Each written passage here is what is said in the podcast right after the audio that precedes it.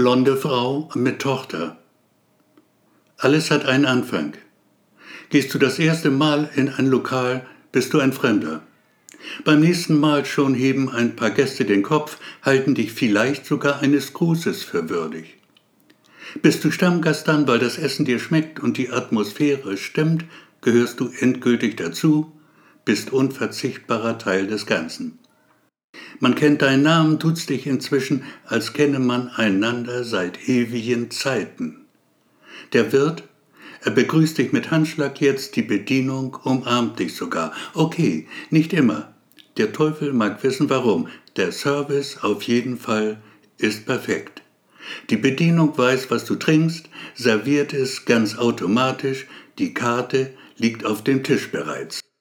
Mein Stammlokal ist auch Ihr Stammlokal, seit gut drei Jahren schon. Wie ich sitzt auch sie stets am selben Tisch. Im Sommer draußen, links gleich neben dem Eingang, dem Ausgang zur Straße hin. Ihr Haar ist blond, das Gesicht schmal und fein geschnitten, schöne Augen hat sie, grüne Augen, doch diese Augen haben mich noch nie wirklich angesehen, in all den Jahren nicht. Sie nimmt mich schlichtweg nicht zur Kenntnis. Ich bin, warum auch immer, einfach nicht da für sie. Mitte 30 wird sie sein, ihren Namen kenne ich nicht, ich werde sie Lena nennen. Lena hat eine Tochter, acht, neun Jahre alt. Sie ist immer dabei, wenn Lena das Lokal besucht. Am Freitag steht so gegen 18 Uhr, die Kleine brav an ihrer Hand. Sie nehmen Platz an gewohnter Stelle. Der Wirt eilt herbei, reicht beiden die Hand, nimmt die Bestellung entgegen. Alles läuft ab wie immer.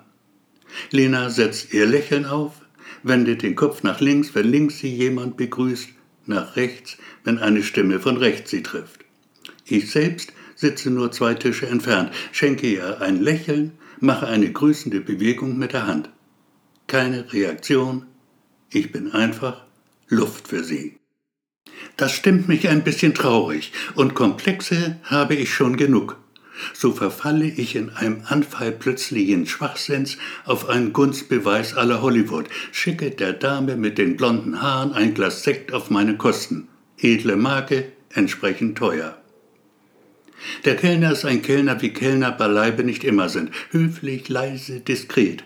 Mit elegantem Schwung stellt er das Glas mit dem Sekt vor die Dame in Blond, fügt ein paar Worte der Erklärung hinzu.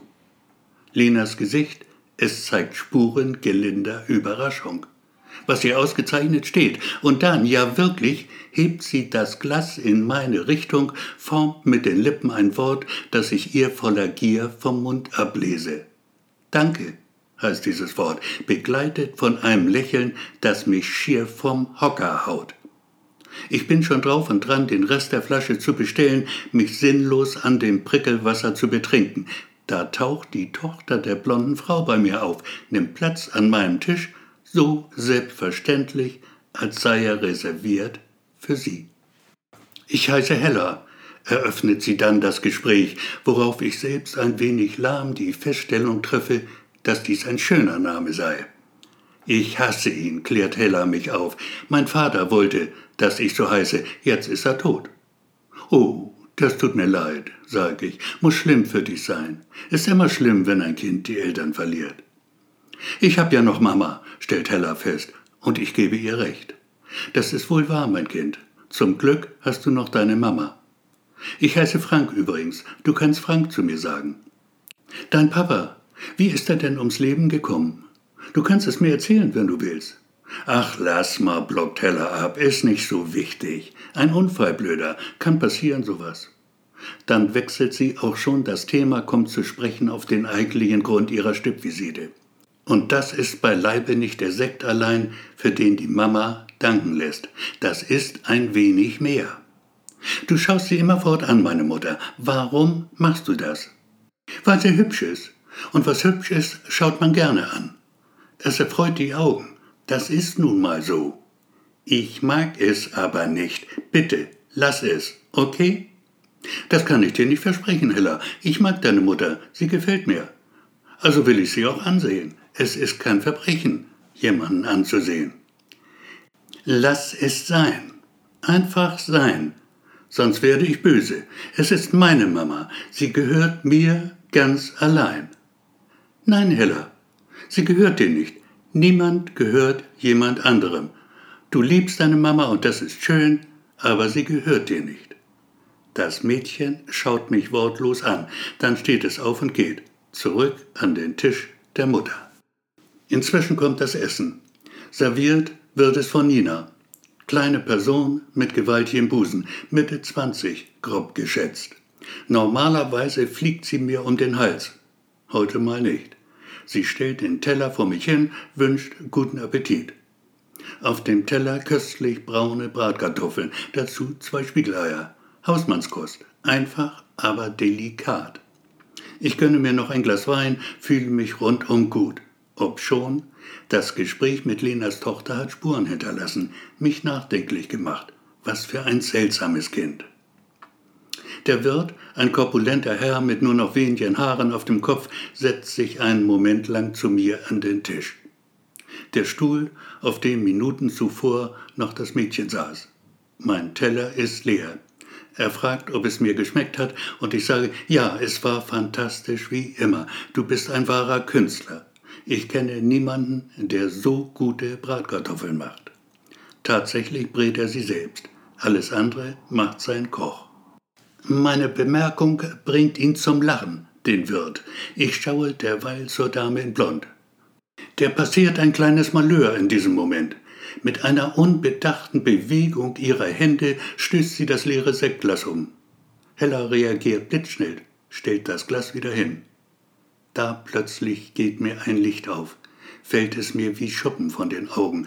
Deshalb also, wie konnte ich nur so dumm sein? Dem Wirt ist meine Überraschung nicht entgangen. Er weiß es natürlich schon lange, sagt lächelnd zu mir, behalte es für dich, mein Freund. Sie hat es verdient. Ein paar Minuten später verlassen Mutter und Tochter das Lokal.